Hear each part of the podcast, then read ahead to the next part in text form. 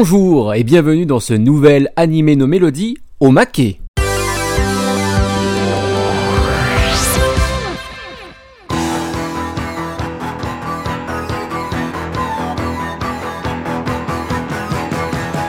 Au programme de ce nouveau numéro spécial, une interview de David Collin, enregistrée il y a un mois, musicien et producteur de Parallax, qui proposera à tous les fans d'Ulysse 31 sa version de la musique de cette série culte pour toute une génération de téléspectateurs qui aujourd'hui ont bien grandi.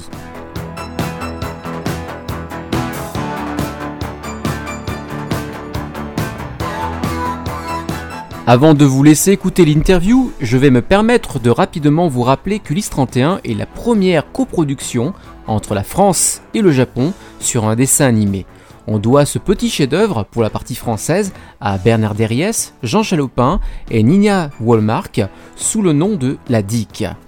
Puis, pour la partie japonaise, c'est au studio Tokyo Movie Shinsha, la TMS, connue pour Cat's ou Cobra, que l'on doit l'animation, et pour le Kara Design à Michi Emeno et le regretté Shingo Araki, à qui l'on doit ceux des Chevaliers du Zodiac, Senseiya, tandis que les designs des vaisseaux sont dus à Choji Kawamori, papa de Macross ou bien d'Escaflon.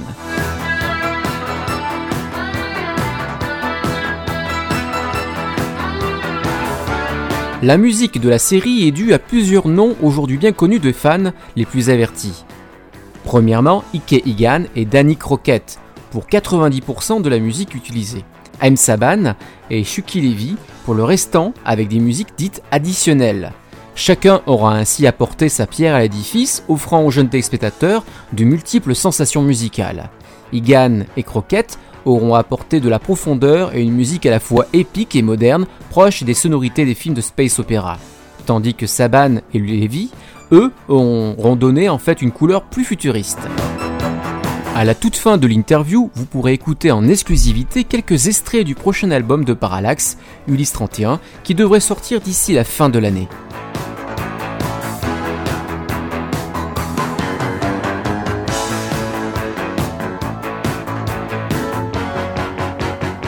Mais avant de lancer cette interview, mettons-nous dans l'ambiance avec le deuxième générique d'Ulysse 31 et on attaquera par la suite directement donc l'interview.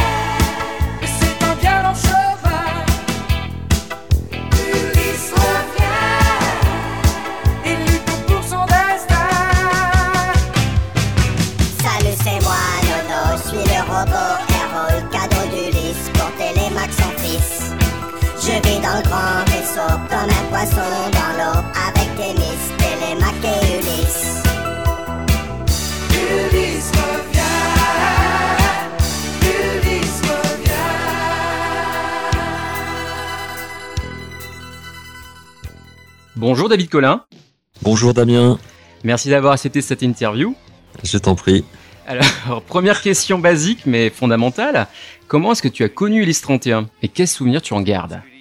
Alors, bah, j'ai connu Ulysse 31 comme, euh, comme beaucoup de monde euh, de ma génération, donc euh, en regardant le soir à 19h55. Et j'ai eu la chance d'ailleurs de, de pouvoir découvrir Ulysse 31 dès la première diffusion. Voilà. Ah oui, c'était en 81 ou 82 81, je crois. 81, ouais. D'accord, oui, donc c'était euh, diffusé tous les soirs à 19h55 et un épisode entier le samedi. Voilà, ouais. Alors pour les auditeurs, on va quand même tout raconter. On est en train de faire un deuxième enregistrement de cette interview, donc on va essayer de répéter ce qu'on a déjà dit un peu avant. Donc peut-être que ça va occasionner deux trois rires, fou rires, enfin pas des fous rires, mais des petits rires en fond. plus rien. Voilà, on continue donc cette interview. Alors du coup, c'est qu'est-ce qui t'a fait, qu'est-ce qui t'a marqué le plus finalement? Est-ce que c'est le dessin animé ou est-ce que c'est la musique en premier? Alors en premier, c'est quand même le dessin animé. En étant enfant, oui, c'était plus le dessin animé. Oui, oui, parce que euh, j'avais 7-8 ans à l'époque, donc euh, vraiment les images euh, d'un dessin animé futuriste un peu à la Star Wars C'est vraiment ce qui est marquant quand même au départ. Mais euh, ça forme quand même un tout, puisque la musique, quand on repense au dessin animé, après, quand on est gamin, on chante le générique, on se redonne les mélodies. donc vraiment, ça, ça forme un tout quand même. Oui, musicalement, déjà, même les génériques donnent une forme de ce qu'on aime beaucoup dans la musique. oui, oui, bien sûr. Dans la série, en fait. On achète les disques, donc plus ou moins inconsciemment, la musique est là quand même presque autant que le, que le dessin animé lui-même, quoi. Alors dis-moi, à quel moment est-ce que tu t'es intéressé à, la musique du Lys 31 Alors je me suis vraiment intéressé, euh, euh, disons que ça m'a jamais vraiment quitté, mais euh, quand, quand j'ai commencé à bien travailler la guitare dans les années 90, là j'ai commencé à y repenser en, me disant tiens certains thèmes et tout, c'est vrai il y avait eu Lys 31, j'aimais bien, ça serait marrant de rejouer ça un jour. Puis voilà, ça en est resté là. J'ai laissé un petit peu cette idée dans, un coin de ma tête euh, pendant quelques années. Et donc c'est pas cette... Bah, disons qu'il y a eu beaucoup de choses dans les années 80, mais disons que c'est pas euh, Ulysse 31 qui t'a donné goût à jouer à, jouer des instruments. C'est devenu tout seul sur euh, sur quelque chose d'autre qui t'a qui t'a donné envie de faire de la musique. Ça a un peu contribué quand même. Hein, ça, comme il y a certains groupes là qui qui donnent envie hein, de jouer de la guitare ou ou d'autres choses, mais euh, bah tiens, si, si, fan de quoi dans les années 80 Tiens, quand tu as commencé à grandir, euh, t'étais fan de quel groupe euh? Ah, J'étais fan de Queen, moi. Quand j'étais euh, ah. quand j'étais au lycée, j'écoutais beaucoup de Queen. D'accord. Et puis j'aimais bien ce qui était planant aussi, du Pink Floyd, du Marillion, ces groupes-là, quoi. Ouais, on, est quand même dans un univers très rock, hein, finalement. Très rock, un peu planant, un peu rêveur. voilà, j'écoutais du YouTube aussi un petit peu de Genesis, euh, voilà, j'aimais bien ces groupes-là. Les grands groupes des années 80, quoi. voilà, voilà. Alors, j'imagine qu'il y a un thème euh, que tu affectionnes plus qu'un autre dans les sites, dans, dans Ulysse 31, excuse-moi. J'allais dire les cités d'or. Il y en a aussi, ouais. oui, aussi. Dans Ulysse 31, quels sont les thèmes que tu apprécies le plus? Alors, ceux que j'apprécie le plus, oui, sont euh, Ulysse terrasse le cyclope. Ouais. Il est vraiment très fort, très. Euh, c'est celui qui a fait un peu dans les grandes pompes là. Voilà, très fort émotionnellement.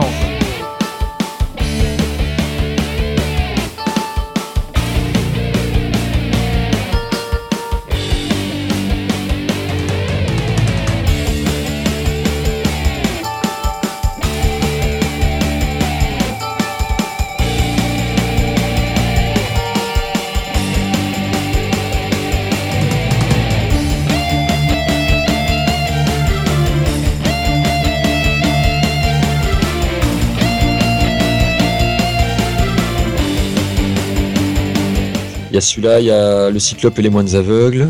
Ouais.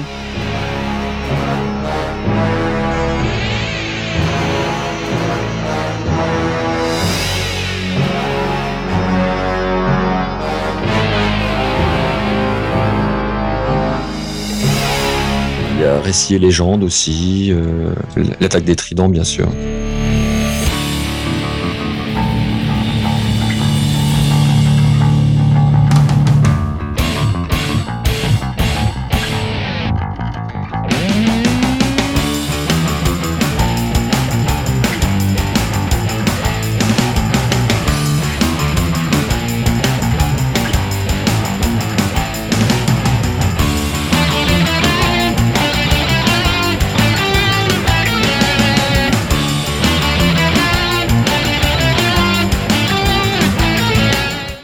Ces morceaux-là, tu les as bien en tête. Hein. J'imagine maintenant. Euh. Ah bah ceux-là, oui, c'est vraiment les, thèmes qui, qui restent le plus en tête euh, après, après le générique, quoi. Est-ce que tu en as rêvé? J'en ai pas le souvenir, non. ça a jamais affecté euh, tes pensées, même pour dormir Peut-être que j'ai pu en rêver, mais j'en ai, ai, pas le souvenir. ça fait tellement de partie de ma vie que j'y pense à peu près tous les jours, mais la nuit, non, je suis tellement fatigué que je dois bien dormir en fait. je ne sais pas. C'est quoi le premier morceau que tu as commencé à réorchestrer finalement? Alors bah justement, bah, le tout premier c'était euh, le Cyclope et les moines aveugles. Bah, c'est le te tenait le plus à cœur. Ouais, ouais, ouais. Je voulais commencer par Ulysse Terrasse le Cyclope, mais en fait je l'ai fait en deuxième celui-ci. Et euh, je voulais pas commencer par un morceau trop trop dur non plus au niveau de l'orchestration, bien que c'était pas simple quand même. avec certains sons, notamment les sons électroniques là. Mais bon, voilà, j'ai démarré par le Cyclope et les Moines Aveugles.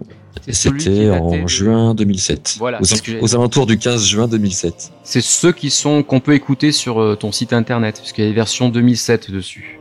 Bah, c'est les premières versions, ça. Voilà. C'est vraiment les, les versions démo, ce que j'appelle les versions démo, qui sont encore en ligne euh, sur le site. C'est vraiment les toutes premières versions que j'ai laissées un peu, euh, un peu par nostalgie, mais. Euh, Alors qu'est-ce que ça doit être hein, Parce que quand on écoute la version 2007 et on va dire les versions un peu plus récentes, enfin 2007, on dit déjà quand on écoute, on dirait que c'est ce qu'on écoutait déjà dans la, dans la série. On n'arrive pas à entendre forcément la grosse différence, je trouve. Après, il faut faire, il faut comparer les deux morceaux entre celui de 2007 et 2014, voire 2015. Oui. peut-être qu'on verra peut-être les rajouts que tu as pu faire euh, en plus, non C'est ça, j'imagine. Euh, oui, ces, deux morceaux-là ont été euh, entièrement réenregistrés. Donc il y a quand même une évolution importante en termes d'arrangement et de qualité sonore aussi. Enfin, moi je trouve après. Bah, justement, après ça, ça, reste les mêmes mélodies, ça reste les, mêmes notes quasiment. Euh. mais enfin, moi, je trouve que c'est meilleur quand même maintenant. Euh, évidemment, parce qu'il y a eu plusieurs versions depuis. Hein. ça vient justement à la question que je t'avais posée dans la première fois qu'on avait commencé à faire cette interview. Je pense qu'il y a beaucoup de gens qui n'ont pas compris le sens de ton travail que tu as fait sur l'IS 31, les différences qu'il y a entre la BO d'origine et ce que tu as, tu as produit. Parce que j'ai même regardé sur certains commentaires, par exemple sur euh, la vidéo de, du Japan Tour, les gens ont l'impression déjà qu'ils écoutent la BO originale dans certains commentaires. Ils n'ont pas compris. Euh, euh, enfin pas pas Japan Tour, excuse-moi. Il y avait quelqu'un qui a mis une tépiste avec euh, le logo de Parallax dessus, et des, plein de gens pensaient que c'était une musique tirée de l'animé. Ils n'ont pas compris la différence finalement du projet. Est-ce que tu peux nous expliquer cette différence? Ce que tu as ajouté toi en plus? Et Alors, oui, en, général, euh, euh, quand on entend les thèmes dans les musiques, bon, les thèmes, j'essaie de respecter euh, ce qui est fait depuis la BO. Donc, les thèmes restent intégralement comme à l'origine, quoi, si tu veux. Après, moi, j'aime bien rajouter des petites choses, rajouter des petits développements, retravailler les introductions. quand il y a besoin, rajouter un petit solo de clavier ou de guitare et c'est d'ailleurs ce petit travail-là est venu un peu, euh, un peu naturellement. Ça s'est plus ou moins imposé euh, naturellement parce que euh, quand j'ai commencé à, bosser là-dessus, il y avait, il y avait que les pistes audio des DVD qui étaient disponibles. Et donc, euh, bah, soit je reprenais exactement ce qu'il y avait, et puis euh, ça faisait des petits thèmes très courts, finalement, qui, qui s'enchaînaient comme ça. ou soit j'en faisais des versions un peu plus longues pour essayer de développer un peu, pour faire durer le plaisir, quoi. Et donc, j'ai pris ce choix-là. Enfin, j'ai décidé de, de, de, rallonger un petit peu les morceaux, pour, surtout pour me faire plaisir, en fait. Et puis apporter ma touche personnelle, quoi. Et euh, d'ailleurs, on, voit un peu dans le making of qui est disponible sur YouTube. Hein, vous cherchez David Collin, puis ensuite making of. Euh, du coup, euh, on te voit avec des partitions. C'est que tu as recréé vraiment note par note pour certains morceaux pour pouvoir les rejouer correctement. Tu as, tu as recréé vraiment note par note certains morceaux? Oui, oui. Il n'y a pas de, il a pas de partition. Donc j'ai, j'ai retrouvé d'oreilles. j'ai relevé en fait relever certaines mélodies, pas tout, hein, mais euh, quand il y avait besoin, il, il fallait parfois coucher sur papier euh, les mélodies pour, euh, pour l'arrangement. Ça, c'était surtout pour les gros arrangements. Où on peut pas tout faire de mémoire. Travailler directement sur les pistes MIDI dans Cubase. Hein, il faut, il fallait parfois quand même que je note sur papier les, les, différentes mélodies pour pouvoir m'y retrouver parce que sinon c'est c'est un vrai casse-tête quoi. C'est comme un, puzzle géant en fait.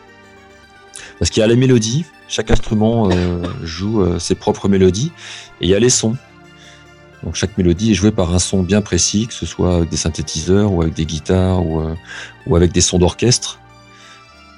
Donc chaque son a sa place et chaque instrument joue, joue sa mélodie propre quoi. Et tu, tu travailles sur Cubase? Oui, je travaille sur Cubase ouais, ah, depuis, euh, depuis le début du projet. On peut peut-être expliquer ce que c'est que Cubase euh, à ceux qui nous écoutent ceux qui... Alors, c'est un séquenceur audio. C'est euh, une sorte de, de logiciel. Ça, c'est un logiciel qui permet d'enregistrer sur ordinateur, euh, euh, de, faire euh, de, la production musicale. Quoi. Donc, on enregistre les instruments les uns après les autres sur des pistes autonomes. Donc, chaque instrument a sa propre piste. Donc, s'il y a un morceau à faire avec 20 instruments différents, chaque instrument est isolé sur une piste. Donc, ça fait 20 pistes. Et puis, ensuite, il faut il faut faire ce qu'on appelle le mixage, régler les, les effets, les volumes, les panoramiques. Et après, on fusionne tout ça sur une seule piste stéréo pour après ensuite euh, faire le CD. Euh. ça... Enfin voilà, ça ira sur le CD final, quoi. C'est un travail qui est un peu fastidieux, non? Ou c'est maintenant c'est relativement plus facile pour toi? Ça demande de, la concentration. En fait, ben il y a différentes étapes. Hein.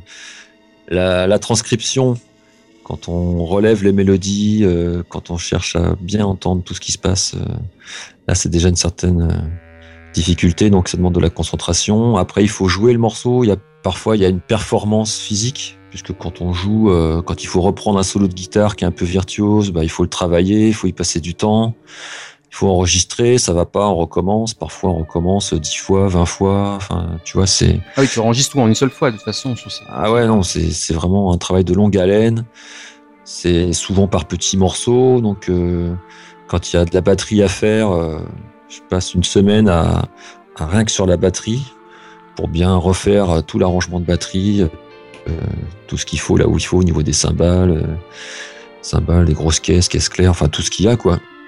Il peut y avoir des petites percussions. Enfin, c'est et donc ça aussi c'est de la concentration. ça demande un effort quand même. D'accord. Voilà. en fait, ça, doit, ça va répondre à la question suivante. En fait, j'allais te poser qu'est-ce qui était le plus compliqué lors de la, le processus de création, c'est ça? En tout cas. Oui, bah, c'est à chaque étape, il y a des, difficultés. Oui, bon, c'est un tout. C'est un tout. C'est compliqué. Mais peut-être le, pour moi, je trouve le plus, euh, le plus pénible entre guillemets, c'est quand même la, la transcription. Euh, quand j'ai quand j'ai pas de source euh, correcte et qu'il faut partir des DVD où le où la musique est, est mélangée, enfin noyée avec les, les, dialogues et les bruitages et que c'est en mono. Donc là, c'est vraiment euh, ce qui est le plus pénible, quoi. Ouais. Et euh, les, les, les, deux tiers du projet ont été faits euh, de cette manière-là, puisque après, quand, quand le premier CD de la BO est sorti, j'avais déjà pas mal de choses de fait, surtout la transcription, quoi. J'avais beaucoup de, j'avais beaucoup repiqué d'oreilles déjà les, les thèmes. Mais bon, ça m'a aidé quand même.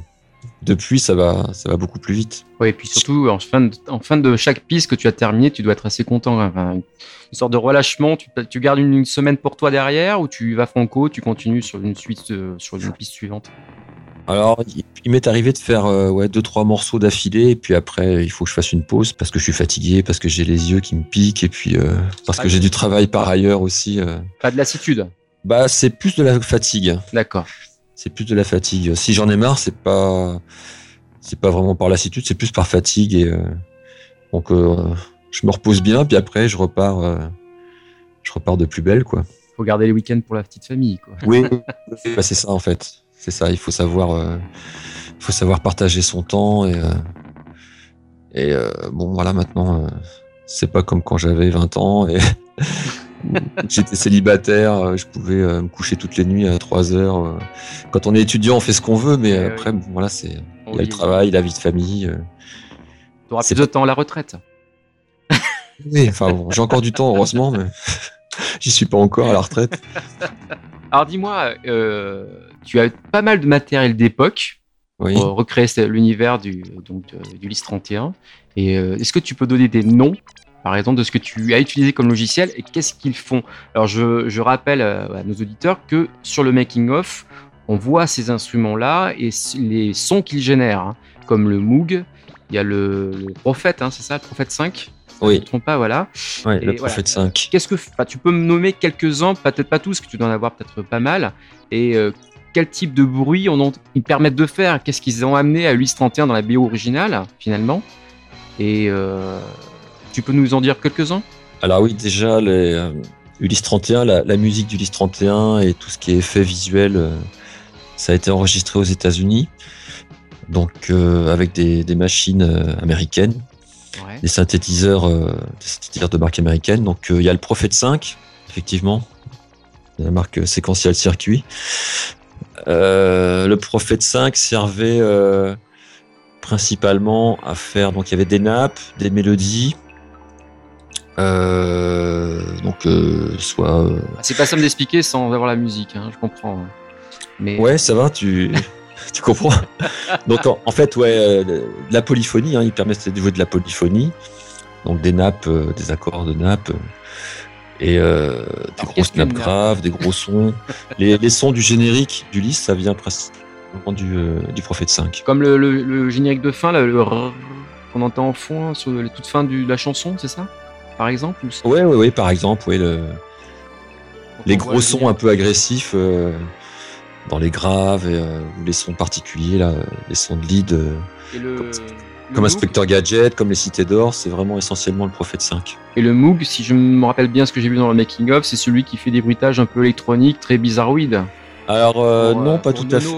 Le, Moog sert aussi à faire à faire des mélodies un peu péchues, un peu tenues. Ah, c'est pas le Moog, le mini Moog, c'est un instrument monophonique, donc on fait pas d'accord avec, on fait pas si on fait des nappes, c'est vraiment euh, des sons tenus, une nappe grave ou, euh, ou, des mélodies dans les graves, mais euh, c'est c'est monophonique, donc un seul son à la fois. Mais c'est pas celui qui font les c'est qui font les bruitages un peu électroniques, un peu robotiques. Alors ça, les, les bruitages, c'est l'ARP 2600. Celui-là, c'est c'est vraiment le synthétiseur qui est parfait pour les bruitages. Il a servi d'ailleurs dans d'autres séries, hein, comme Goldorak, tous les bruitages. Fulgur au point et compagnie, tout ça là, c'est l'RP 2600. Le R2D2 dans Star Wars, c'est aussi ça, c'est le 2600. Ah bon, le. D'accord. Ouais, ouais, ouais. Les sifflements euh, R2D2, c'est exactement ça. Euh, voilà, et puis euh, bah, tous les petits ajouts donc de, petits bruits dans les, dans les morceaux, ou, même quand on entend purement des effets spéciaux dans Ulysse 31, ça fait un peu électronique, c'est l'RP 2600 généralement. Voilà, c'était vraiment la, machine euh, très très utilisée à l'époque. Pour les trouver, tu es passé par eBay ou tu as fait les, les brocantes oh, C'est eBay essentiellement, ouais. Essentiellement eBay Ça se vend très cher ce genre de choses? C'est ouais. assez accessible, on va dire. Bah, c'est accessible, euh, c'est quand même plusieurs milliers d'euros, donc il faut. oui, alors accessible. ça, dépend pour qui, mais il faut, faut économiser un peu, quoi. D'accord. C'est vrai, et ça, en plus, les prix ont flambé. C'était déjà cher quand moi je les ai achetés, mais euh, les prix ont encore flambé depuis. Ça devient une folie totale, quoi. À cause des modes cheap, ce genre de choses, pour faire de la musique, ou c'était euh, Bah parce que c'est euh, parce que c'est de plus en plus recherché, c'est de plus en plus rare, et, et l'engouement pour le vintage est une chose qui continue de, de se développer, quoi. Et est-ce que tu utilisais les, ce qu'on appelle les VST avec tes logiciels? Je pense que c'est adossé à Cubase, ça de toute façon, j'imagine. Oui. Alors DVST, oui, j'en ai, euh, j'en ai un certain nombre. J'utilise c'est Virtual Studio Technology. Virtual Sound Technology. Ah, sound. Mais ce qui ne veut rien dire pour les autres hein, non plus, malgré tout, malgré le nom. Tu peux dire ce que bah, c'est exactement? C'est euh, alors c'est des instruments euh, réels qui ont été enregistrés et qui et dont les sons ont été adaptés en logiciel, si tu veux par exemple, moi, je fonctionne euh, avec des VST pour euh, tout ce qui est son d'orchestre. Ouais. Et euh, tout ce qui est son de batterie aussi. Donc, par exemple, pour l'orchestre, j'ai toute une banque de DVD sur laquelle figurent plein de sons. Ah, carrément des DVD, donc ça doit être énorme en place. Ah oui, oui, puis j'ai, je sais même pas combien il y en a, peut-être une trentaine de DVD, rien que pour l'orchestre symphonique, là, je... ça en fait pas mal, effectivement. Et L'idée, c'est que l'orchestre qui a été samplé euh, pour ce truc-là, euh, chaque, euh, chaque note a été donc enregistrée. Ouais. Et sous différentes interprétations, si tu veux. Fort, pas fort, son bref, son long, son tenu, son avec vibrato, sans vibrato, tu vois, pour pouvoir restituer toutes les ambiances différentes possibles. Ça va être un travail de fou pour choisir un morceau là-dedans. Alors après, voilà, bon, ça, ça, se présente sous forme de liste. On l'intègre dans Cubase, donc euh, on va ouvrir une piste MIDI. On connecte l'instrument de son choix et puis après on va piocher dans le son qui convient. Euh, s'il faut des sons brefs, s'il faut des sons euh, avec une attaque assez forte, voilà. Enfin après c'est c'est du temps aussi pour Ah, J'imagine. Pour sélectionner les bons sons pour que l'âme du morceau soit vraiment restituée euh, comme il faut, quoi. Bon, il faudra nous faire, euh, peut-être avec Yannick Rowe, les Cités d'Or en symphonique après. Ah, il y a, y a de quoi faire, c'est vrai. C'est pour ça que je dis ça, mais bon. Alors dis-moi, combien de temps tu, tu passes à peu près sur, euh, sur chaque piste que tu crées? À peu près, hein, parce qu'il y a des morceaux qui sont plus ou moins courts, donc forcément le temps est différent, mais. Moyenne. alors c'est, ça dépend, c'est assez variable puisqu'il y a des morceaux qui sont très courts et d'autres qui sont très longs.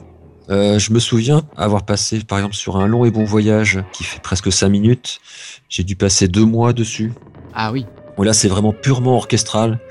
Donc il y a un gros travail de fourmi euh, quand sur, mois, justement, euh, sur justement choisir les bons sons, euh, mixer et tout ça, en plus de, de la retranscription évidemment, euh, de l'arrangement. Alors juste pour que les auditeurs comprennent, quand tu dis deux mois, c'est euh, en temps réel pour toi, tout ajouté en termes de temps, c'est deux mois dans le temps euh, entre ton travail et...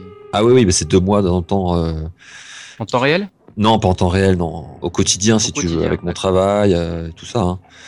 C'est que c'est un petit peu tous les soirs, quoi. Ouais.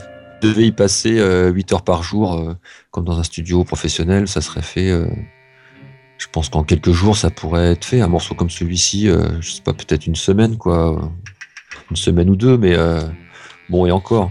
Mais là, bon, voilà, moi, il y a des soirs où je peux pas y travailler non plus parce que je me lève tôt et puis que le lendemain, c'est encore plus dur, ou tu vois. Donc ça dépend vraiment euh, des semaines, ça dépend des jours. Mais je me souviens avoir mis deux mois pour celui-ci. Euh, tout compris, c'est-à-dire à partir du moment où je commençais la transcription jusqu'au jusqu'à la fin du mixage, quoi. D'accord. Et euh, par exemple, euh, pour Ulysse Terrasse le Cyclope, j'ai dû mettre un mois, à peu près, pour la première version. Et puis euh, la dernière version que j'ai refaite là euh, pour l'album, j'ai dû passer une semaine dessus. Oui, ce qui était déjà travaillé. Et je gagne. Oui, oui. Je gagne beaucoup plus de temps maintenant parce que j'ai plus l'habitude. Et puis euh, c'est un peu euh, les mêmes sons qui reviennent. D'accord. j'ai plus l'habitude que aujourd'hui qu'en 2007 quoi. Donc je vais beaucoup plus vite. Même si euh, voilà bon d'une manière générale euh, pour un gros morceau faut compter euh, trois semaines un mois. Et puis pour un petit morceau un petit morceau de deux minutes ça peut être plus court ça peut être une petite semaine voire voire une journée. Il y a des thèmes qui ont pris une journée ou deux. On y reviendra tout à l'heure parce que de toute façon, ça fait partie aussi des raisons pour lesquelles le- l'album n'est pas encore sorti aussi en entièrement. C'est une des raisons. Mais c'est vrai que ça prend du temps, comme les auditeurs peuvent l'entendre, pour faire un seul morceau. Ça peut prendre beaucoup de temps sur certains morceaux. Donc euh, forcément, ça se fait pas en deux jours ou en une journée. Tout, tout dépend de la complexité euh, de, l'arrangement aussi.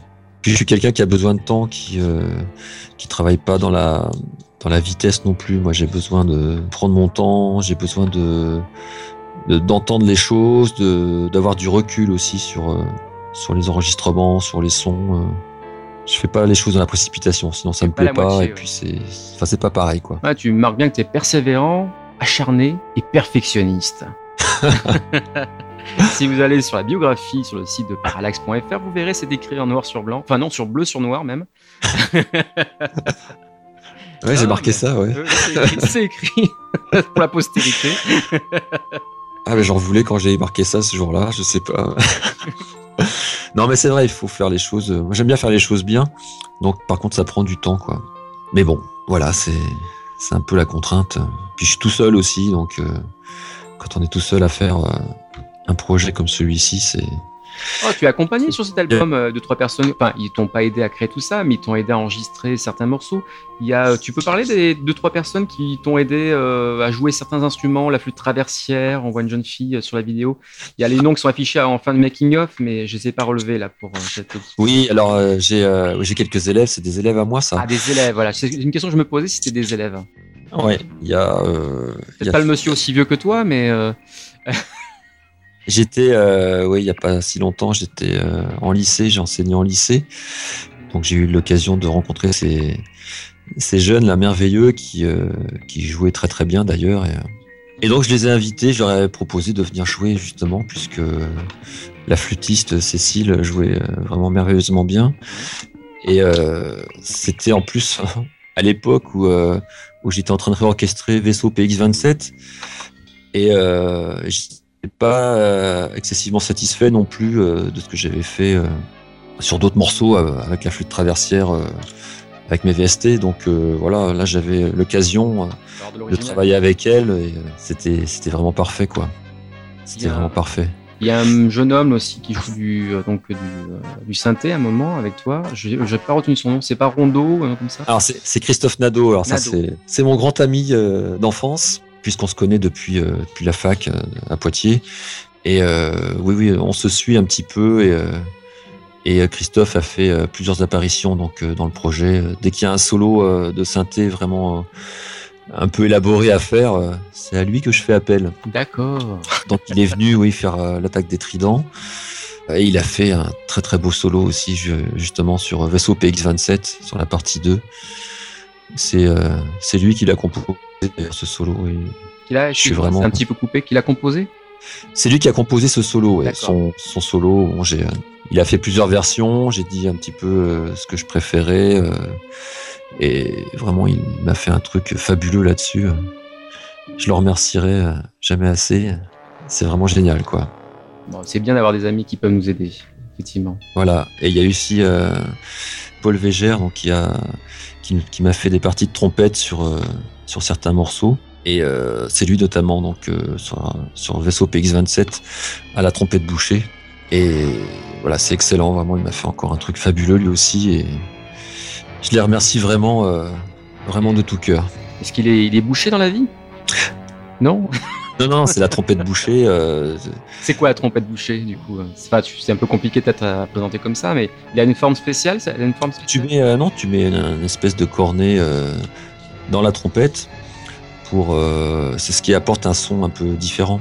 D'accord. Ce son un peu plus nasillard, tu vois. Ah oui, comme dans les formations de jazz. Voilà, ouais. ouais. C'est ça? Ouais, c'est utilisé en jazz notamment. D'accord. Euh, dis-moi, est-ce que tu peux me décrire un petit peu le coffret collector qui va sortir en quelques temps et ses multiples versions?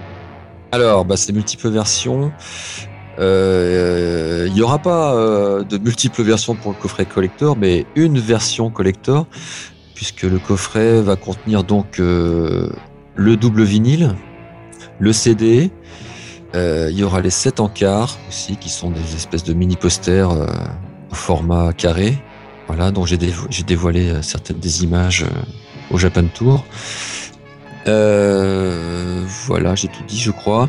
Et je vais, je pense, je vais faire quelques ajouts par rapport à ça.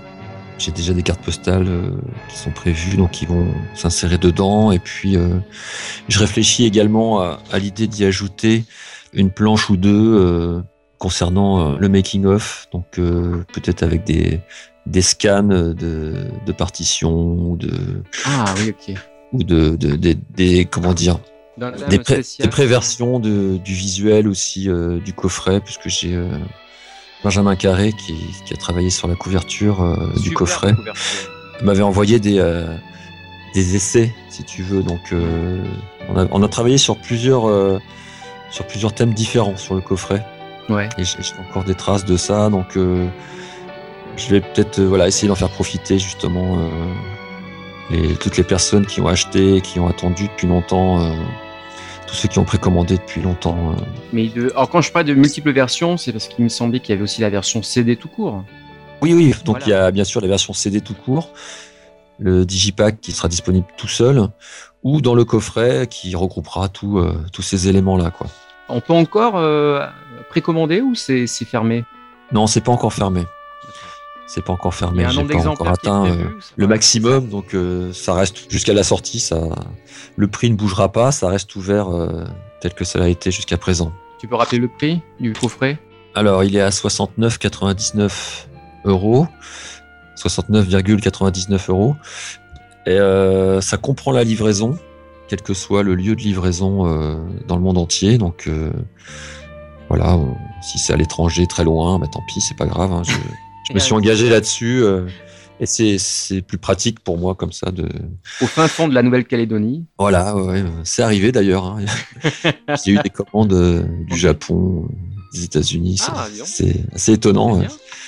Bah, et, euh, hein, et, pour le, le, CD, alors c'est 18,99 euros. Bah, je pense que le, coffret collector vaut le coup, même si on n'a pas de tourne-disque. je trouve que l'objet est beau et par rapport à ce que tu proposes dedans, le coffret déjà en lui-même, je trouve qu'il a de la valeur en lui-même. Il vaut, il vaut le coup de mettre autant d'argent, je pense, dans, dans ce coffret. Euh, après, effectivement, il y en a qui vont peut-être un peu dire ouais, j'ai pas besoin du, du 30 tours, bah, prends la version simple, alors, du coup, t'embête pas dans l'histoire. Non, mais franchement, l'objet est beau et vaut le coup. Je pense qu'il y a des, des, fois, il y a des coffrets qui sortent, euh, je pars en DVD ou en Blu-ray, euh, des fois qui sont hors de prix et qui contiennent rien dedans. Et Franchement, c'est un peu limite, euh, voire c'est scandaleux, on va dire, je pense. Mais bon, dans ton cas, je trouve que c'est vachement intéressant. Il y a, on peut ne pas trouver d'intérêt dans les encarts, à la rigueur. Mais le coffret, comme le coffret Cobra, par exemple, qui est sorti il y a quelques temps, euh, qui est magnifique, il vaut le coup. Ouais. Pour ce qu'il propose. Le coffret, il est, beau, quoi. On va dire, on achète une boîte, peut-être, mais pour un collectionneur, ça vaut le coup. Oui, il faut savoir que je prévois aussi euh, euh, tout ce qui est dans le coffret, ça sera qualité maximum. C'est-à-dire que le, les vinyles seront en 180 grammes, ils seront translucides, transparents. Voilà, et puis les, euh, les ah sous-pochettes, les pochettes seront euh, avec un carton le plus, plus épais possible. Donc euh, vraiment, je fais en sorte que, que ça soit vraiment un objet solide et, et, de qualité. Voilà. Il y aura sur le, sur le digipack du CD un dépliant trois volets. Et dessus, il y aura ce qu'on appelle un, un, effet relief. Donc c'est une image lenticulaire voilà, qui donne un effet relief. Quand on la bouge, on voit Ulysse en relief dessus. Ça, ça sera sur le CD, dans la pochette Digipack. On va parler un petit peu de toi maintenant, David Collin. oui. oui, zut. Ah mince. On va, ça va pas faire mal, on est tout doucement. Alors, juste une question euh, en rapport avec ton, métier de professeur de musique. Est-ce que tu as tenté ou pas de faire découvrir ces musiques-là, du Lys 31 par exemple, à tes élèves ou, pas du tout? Tu es, Ton métier, c'est une chose à part et c'est tout. Ouais, alors je m'aventure pas trop dans, euh, ce genre de choses. Ça, dépend en fait. Ça dépend avec. Euh, ça dépend la classe que tu as en face de toi. Parce qu'il y a des classes qui sont plutôt réceptives, sympas et qui tu le sens euh, quand, quand, ça passe bien. quoi. bon, tu peux présenter des choses un peu perso. C'est arrivé cette année, j'ai fait écouter un de mes morceaux à une classe de cinquième qui, qui avait entendu parler. voilà, il y avait un élève qui a, qui a réussi à dégoter un de mes premiers CD et qui, euh, qui a oh, on peut, qui m'a demandé, tiens, on peut, on peut passer un morceau, monsieur, en cours et tout. Donc là, oui, bon, ça passe bien et j'explique un petit peu. Mais c'est pas toujours le cas. Il y a des classes qui sont pas toujours très sympas et qui s'en fichent un peu. Donc, euh, je vais pas forcer les choses, quoi. Quand je sens que ça passe bien et que les élèves euh, qui s'intéressent, bon, là, oui, je peux en parler. Parfois, ça m'est arrivé d'amener la guitare électrique aussi, puis de, de montrer, d'expliquer, de jouer un petit peu quand les élèves s'intéressent, c'est bien, c'est super, mais bon, c'est pas, pas systématique. Alors dis-moi, euh, on va parler donc maintenant de parallaxe. Est-ce que tu peux parler de, de parallaxe justement? Qu'est-ce que parallaxe Alors parallaxe, euh, bah, c'est, euh, c'était à la base un, un, groupe de musique que j'avais monté avec des copains quand j'étais à la fac, la fac de musicologie à Poitiers. Et puis depuis, bon, les, les copains sont un peu partis pour le travail, pour les études et tout ça. Donc ça s'est un peu euh, arrêté. Moi j'ai gardé le nom parce que j'avais trouvé le nom, ça me plaisait et puis euh, je voulais continuer l'esprit un petit peu de, de, ce qui avait été entamé à cette époque-là, à savoir qui était euh, jouer un peu du rock progressif, du métal progressif. Donc j'avais envie de garder l'idée du concept de groupe, même si maintenant c'est plus c'est plus vraiment un groupe puisque c'est devenu mon nom d'artiste. Depuis j'ai sorti j'ai sorti un album sous mon nom ça, correspond d'ailleurs un peu à cette époque-là où on avait monté Parallax. Maintenant, je préfère sortir les, choses euh, sous le nom de Parallax, puisque il arrive parfois, comme c'est arrivé là pour Ulysse, euh, que certains intervenants extérieurs euh, viennent jouer pour quelques parties, quelques instruments. Donc j'aime autant pour, pour cette idée-là garder, garder le nom de, de Parallax. Donc ton premier album perso, c'était The Silver Ghost Project, c'est ça? The Silver Ghost Project, voilà. J'avais sorti ça sous mon propre nom.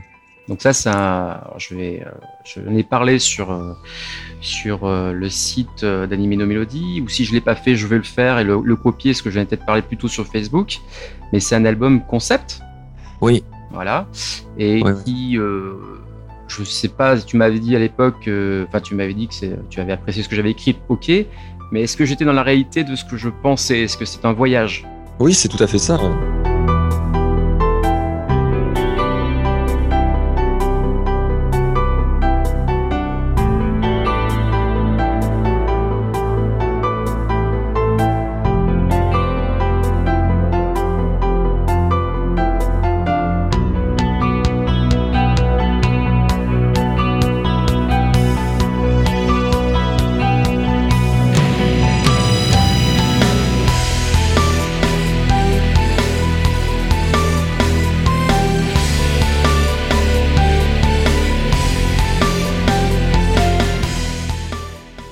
L'idée, euh, c'est un ordinateur qui démarre au début du disque et qui va euh, bugger un peu, euh, un peu comme dans Tron en fait. L'auditeur se retrouve immergé dans la musique. J'ai ajouté des effets spéciaux et tout ça pour qu'on s'imagine tout à fait. Il y a un côté un peu cinématographique dans le truc. Et puis les compos, voilà, vont s'enchaîner on voyage dans différentes ambiances jusqu'à la fin où euh, lorsque la musique s'éteint, euh, l'ordinateur reprend, euh, reprend le contrôle et, va s'éteindre naturellement. On ressort de là un petit peu comme si on était sorti d'un rêve. Quoi. There is no bug. il n'y a plus de bug, c'est bon, il peut reprendre sa vie. Enfin sa vie électronique.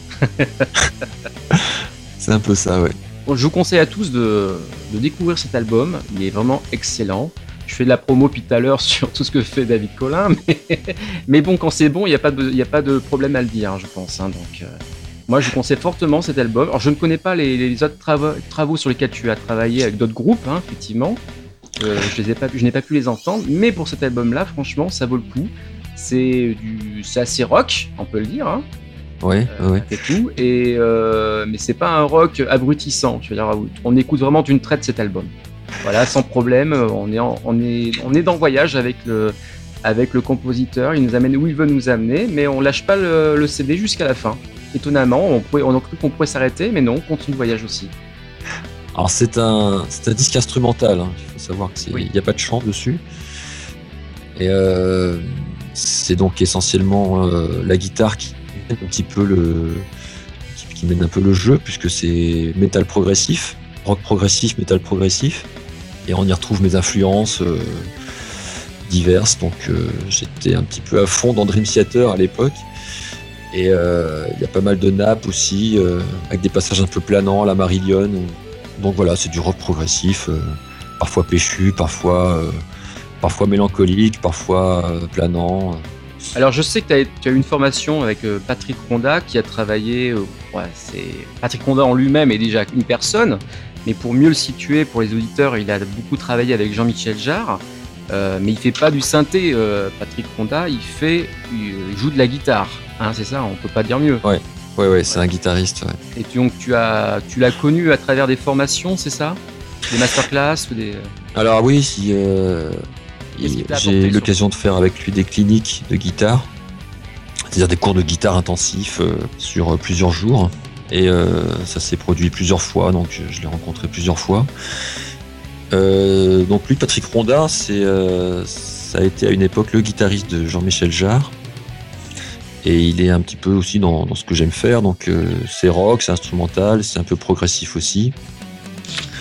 Et puis j'aime beaucoup Jean-Michel Jarre aussi, donc c'est vrai que ça correspondait pas mal. Son jeu de guitare correspond pas mal aussi à ce que j'aime et et euh, à ma façon de jouer aussi, je pense. Donc, euh, il m'a influencé et puis euh, j'ai eu donc l'occasion plusieurs fois de le rencontrer lors de ses cliniques guitare. Et voilà, on, était quelques-uns, chaque fois une petite dizaine dans une école de musique. Il y en a eu une à Limoges, je crois, une à Périgueux, il me semble aussi. Et puis voilà, donc on, on, a travaillé sur ces morceaux, il nous explique sa façon de voir les choses ses rencontres avec Jean-Michel Jarre, comment, euh, comment lui gère sa carrière et tout ça. C'était vraiment très très intéressant. Et puis euh, voilà, ça nous permet aussi à nous d'évoluer. Euh, enfin, tous les guitaristes qui ont participé à ça, ça nous a enrichi quoi. Voilà, j'en garde vraiment une très très belle expérience. Mais oui, c'est aussi un souvenir visuel. Enfin, une personne qu'on a appréciée et qui nous apprend, c'est quand même quelque chose, j'imagine, en même temps. Oui, et puis là, c'était vraiment dans une pièce, seul avec lui, pendant trois jours, euh, plusieurs fois, quoi. Puisqu'il y a eu deux, deux ou trois stages, j'en ai fait au moins deux. Et après, je l'ai rencontré d'autres fois où il a fait des mini-concerts dans des écoles, là, des, des masterclass à proprement parler.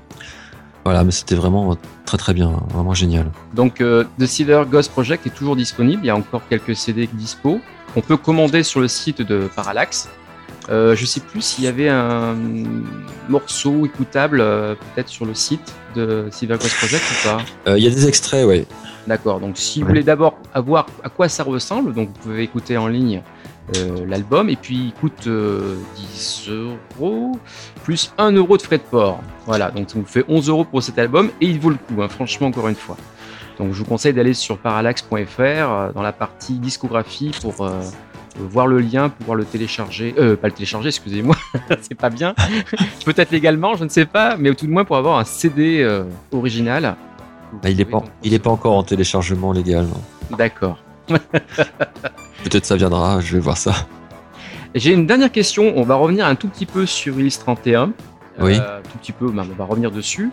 Entre le moment de la réservation des packs qui ont été faits et à aujourd'hui, donc il y a pratiquement deux ans qui se sont passés.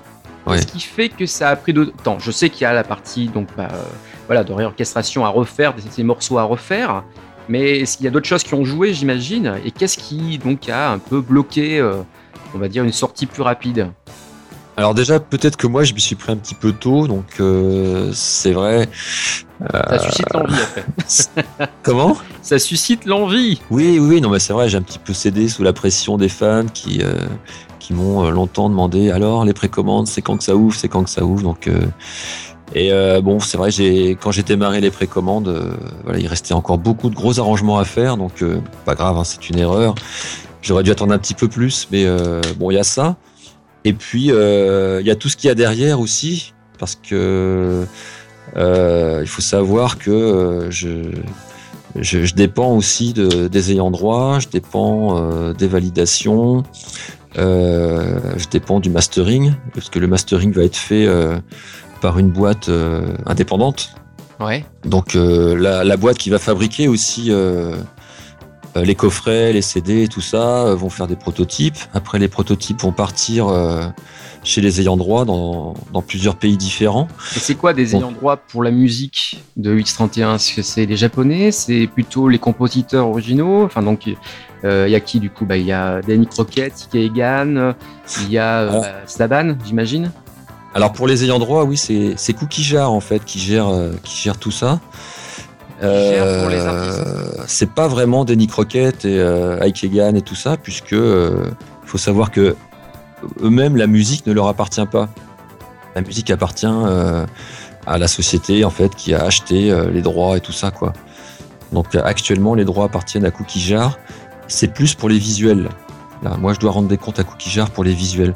Quand je parle d'ayant droit, c'est, je veux dire que le coffret en lui-même, l'objet, va être envoyé euh, à ces gens-là pour, euh, pour justement, ils vont contrôler que chaque mention de copyright soit bien signalée, que, que les couleurs, que les, la forme des personnages soit bien respectée, tout ça sur les pochettes, sur les images. Tu penses qu'ils sont super regardants sur là-dessus?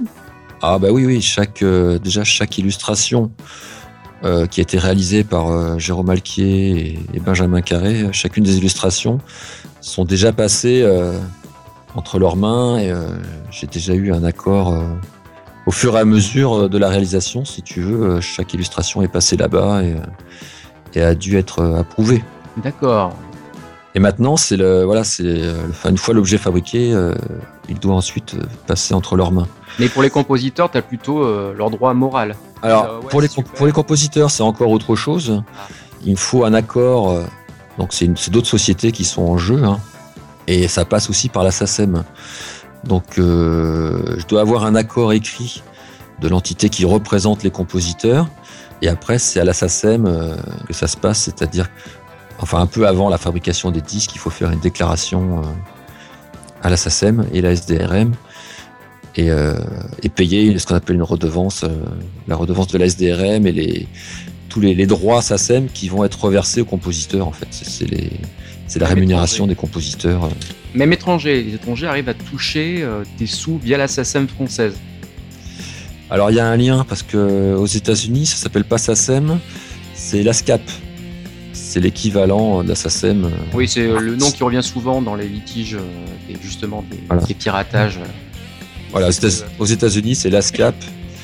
Nous, en France, on a la SACEM, mais c'est la même chose. Ils font, ils font le lien, après, ils se contactent entre eux.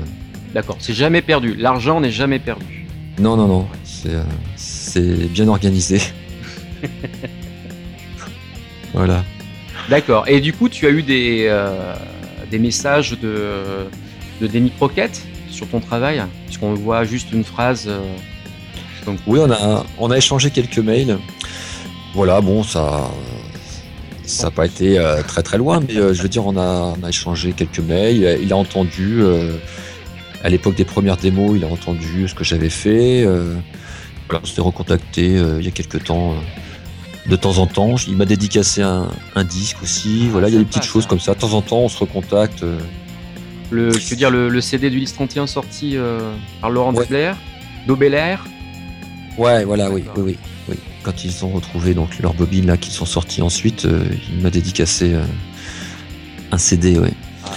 Et qu'est-ce que qu'est-ce que je veux dire aussi? Oui, bah donc quand tout sera terminé, je lui enverrai un coffret lui et Ike Egan aussi recevront un, exemplaire de ma version du List 31. C'est prévu. c'est formidable tout ça. Eh bien voilà, on a terminé cette interview. D'accord. Bah oui, d'accord. je suis d'accord, je suis d'accord aussi. David Collin, merci à toi. Merci, d'avoir participé à cette interview. J'espère que tu vas passer. Euh, bah, tu as deux mois de vacances, non À peu près, un peu moins? Oui, à peu près, ouais. Que du repos ou un peu de travail quand même sur le 31 du coup? Euh, beaucoup de travail sur Epis 31 et puis après le repos quoi. D'accord. Tu participes plus à aucune, aucune convention? Pas pour l'instant, non. Je vais attendre vraiment la sortie du disque avant. Ouais, je pense que c'est même bien. C'est vraiment l'occasion à ce moment-là. Oui. Très bien, ben je te remercie et passe de très bonnes vacances et peut-être à bientôt, comme on dit. Merci beaucoup Damien. À bientôt et bonnes vacances également. Merci, à bientôt. Au revoir. Au revoir.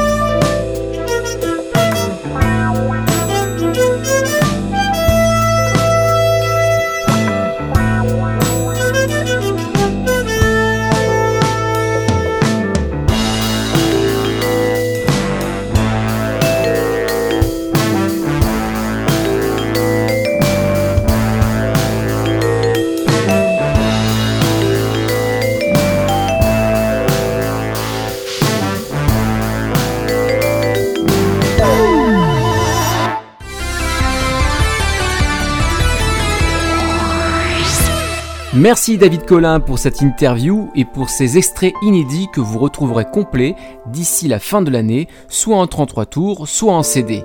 Je reviendrai vers vous pour vous prévenir de leur sortie.